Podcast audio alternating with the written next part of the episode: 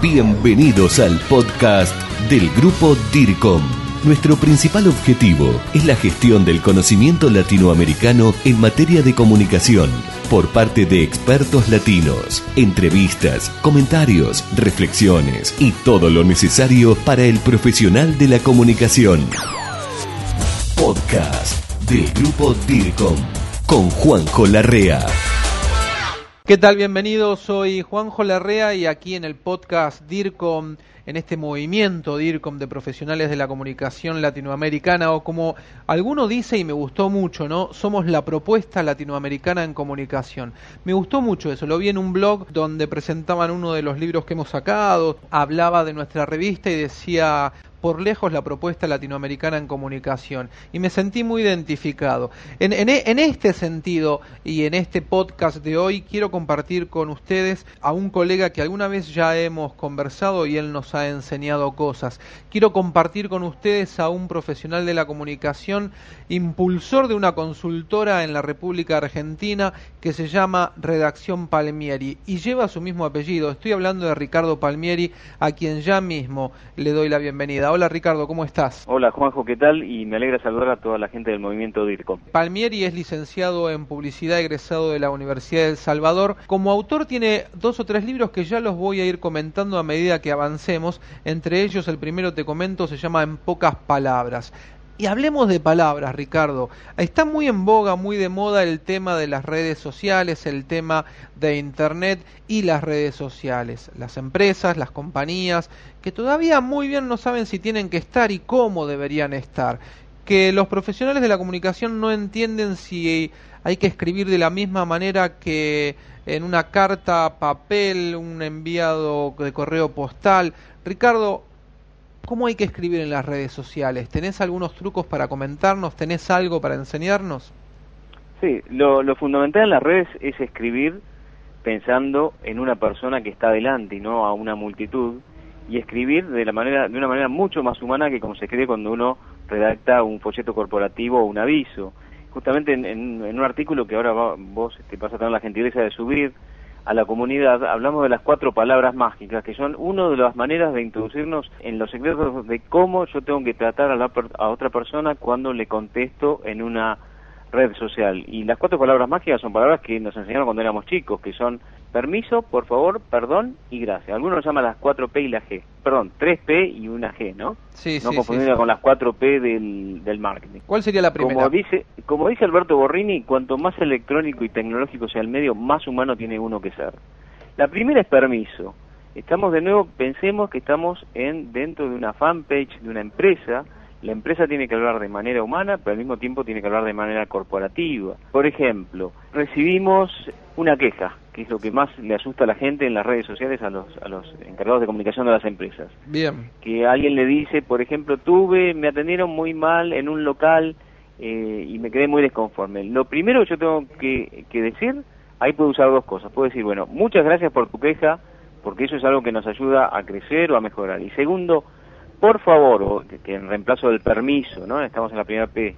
Sí. ¿Podrías indicarnos en qué local te sucedió eso? Porque eso ya ahí me ayuda para entablar un verdadero diálogo y para sentir que el otro me está escuchando. Es fundamental, me encanta la primera P de permiso y del diálogo. Decías antes escribirle a una persona y no a una multitud. Es un error que veo muy frecuentemente en empresas que uno a veces va a auditar o asesorar. Es muy común hasta en los correos electrónicos. Hola, quiero comentarles, viste, plural. Y el tema de gracias por su queja me gustó mucho, Ricardo, perdón que meta bocadillos, porque hace que un tercero que está observando ese diálogo también entienda que la empresa no está borrando un comentario que tal vez alguno lo pueda llamar negativo, que no es irrespetuoso y está dando, no sé si decir la cara, está respondiendo y con, una, con un sumo nivel de respeto y preocupación. Esto genera en el tercero que lo está leyendo y, en, y también el destinatario que se había quejado, una, un valor agregado a la confianza, ¿no? A la, a, a la, confianza, a la trayectoria de la empresa. No tenés por qué coincidir, como digo siempre, Ricardo, pero esta primera P a mí me llevó a pensar durante tu respuesta a esto que te comento. No tengo que coincidir, pero justamente coincido. Justamente las redes sociales es como una honestidad brutal. Ajá. La empresa tiene que ser totalmente transparente y las quejas, como bien vos decís, este, aunque a veces son incómodas, eh, son algo que ayuda a crecer, no solo a las empresas, sino a cualquiera de nosotros. Una queja, una observación. De hecho, hay un libro que se llama Una queja es un regalo, y por algo existe ese libro, que habla justamente sobre esto. Así que coincido con vos y además coincido, en, hay estudios que dicen que en una fanpage donde no hay ni una sola queja, es sospechosa. La gente cree más cuando tiene alguna queja. Y coincido también otra cosa con vos en que quejas donde hay respeto. A ver, yo tengo total derecho a eliminar una queja donde hay un insulto, donde hay una difamación o donde el que me escribe tiene en vez de su cara la foto de Hitler. Sí, señor. Sí señor. sí, señor. Sí, DIRCOM Social es la red de los profesionales de la comunicación en Latinoamérica, el punto de encuentro que permite compartir contenidos, blogs, imágenes, videos, foros, eventos y otros, para interactuar, relacionarse y estar en contacto de forma permanente. Ingresa a www.dircomsocial.com.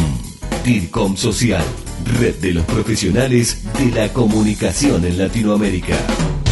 Vamos a la segunda P. ¿Cómo no? ¿Cuál es? Perdón, perdón. Nos cuesta, este, a veces a las empresas, algunas tienen pedir perdón porque piensan que si piden perdón tienen que, están asumiendo algo, entonces van a tener que indemnizar. A veces vale la pena indemnizar a alguien cuando, cuando se cometió eh, un error o hubo algún mal servicio eh, obviamente las empresas tienen que manejarlo esto, pero las, em, las, los clientes que tratan con empresas que alguna vez se equivocan y reconocen el error son mucho más fieles a esa empresa que a las empresas que son cero defecto, aunque esto suene paradojal. Sí, sí. Entonces, poner un perdón, lamentamos que le haya pasado esto, y si encima yo puedo decir, bueno, y en nuestro restaurante lamentablemente nos cuenta que le sucedió esto, pero quiero invitarlo en la próxima a que pregunte por Juana Martínez y ella le va a dar un voucher donde vamos a hacer el 50% de descuento o el 100%. Eso ayuda muchísimo y por supuesto todo esto que estoy hablando tiene que estar publicado en el mismo canal. Si a mí alguien me, da una queja, yo no le puedo ir a buscarlo de su perfil dentro de Facebook y contactarlo porque si me publica en ese lugar, él va a quedar la respuesta en ese lugar. Lo cual no impide que yo además quiera decirle, bueno, si además usted quiere conectarse de manera directa con nosotros, le debe este esta dirección de email, de este teléfono, pero dentro del canal no hay que sacar a la persona porque por algo lo puso en ese canal. Está muy buena esa observación, ¿eh?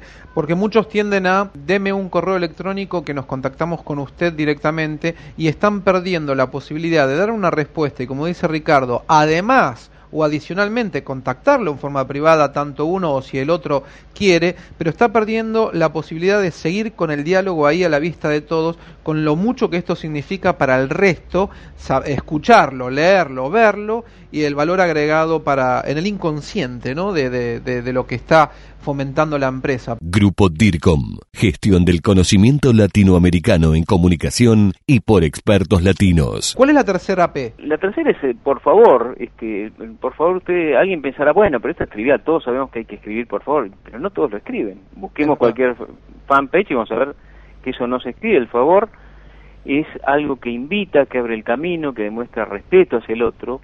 Todas estas cosas alguien puede decir, no, ya no se usa más, ahora la gente es más informal hay cosas que se van a seguir usando, ¿eh? hay cosas que cambian rápidamente y otras que no cambian. Yo creo que el respeto, lo, mismo que nosotros le enseñamos a nuestros hijos, lo tienen que demostrar las empresas cuando tratan con sus clientes. ¿eh?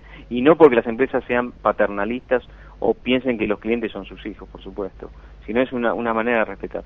Y la última que yo pongo, que a mí me parece súper importante, y en cierto modo la mencioné lateralmente al principio, es poner gracias siempre uno tiene que agradecer. En todos los casos, este, especialmente en las quejas, obviamente. Es fácil agradecer cuando te dicen eh, los autos que ustedes fabrican son excelentes. Bueno, claro, claro, claro. Pero hay, hay por ejemplo, un, artículo muy interesante de un experto de Estados Unidos que se llama Sam Decker, S-A-M Decker, es D-S-K-E, e, que se llama Seis razones para no temerles a los comentarios negativos. Y ahí justamente él habla de cómo yo, a partir de un comentario negativo, como decíamos antes, agradezco e incluso puedo mejorar la calidad de lo que yo estoy dando, porque eso me permite detectar problemas. Cuando alguien me dice, aquí está pasando algo, yo a lo mejor puedo no saberlo, porque soy el gerente o el director general, y esta persona me está dando algo que para mí es valioso. Que después se implemente, etcétera, es otro tema, ¿verdad? Es muy exacto. No solamente se puede detectar problemas, sino perfeccionar un servicio que se está dando. Ricardo, la verdad que siempre da gusto conversar con vos y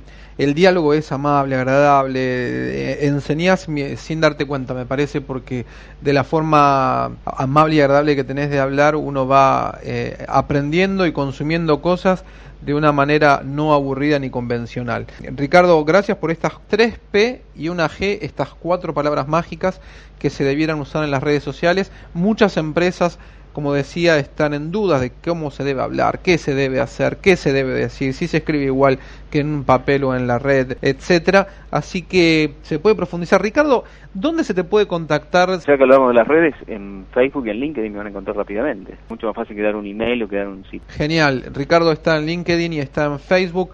Te mando un abrazo muy grande, espero pronto tenerte de vuelta en el podcast DIRCOM para seguir compartiendo estos temas que nos apasionan, Ricardo. ¿eh? Juanjo, gracias a vos y la verdad que siempre es un gusto para mí este, hacer lo mismo que hacen los otros integrantes del movimiento DIRCOM, que es compartir.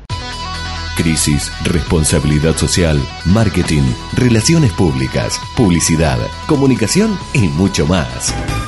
Esto fue el podcast del grupo DIRCOM. Hasta la próxima.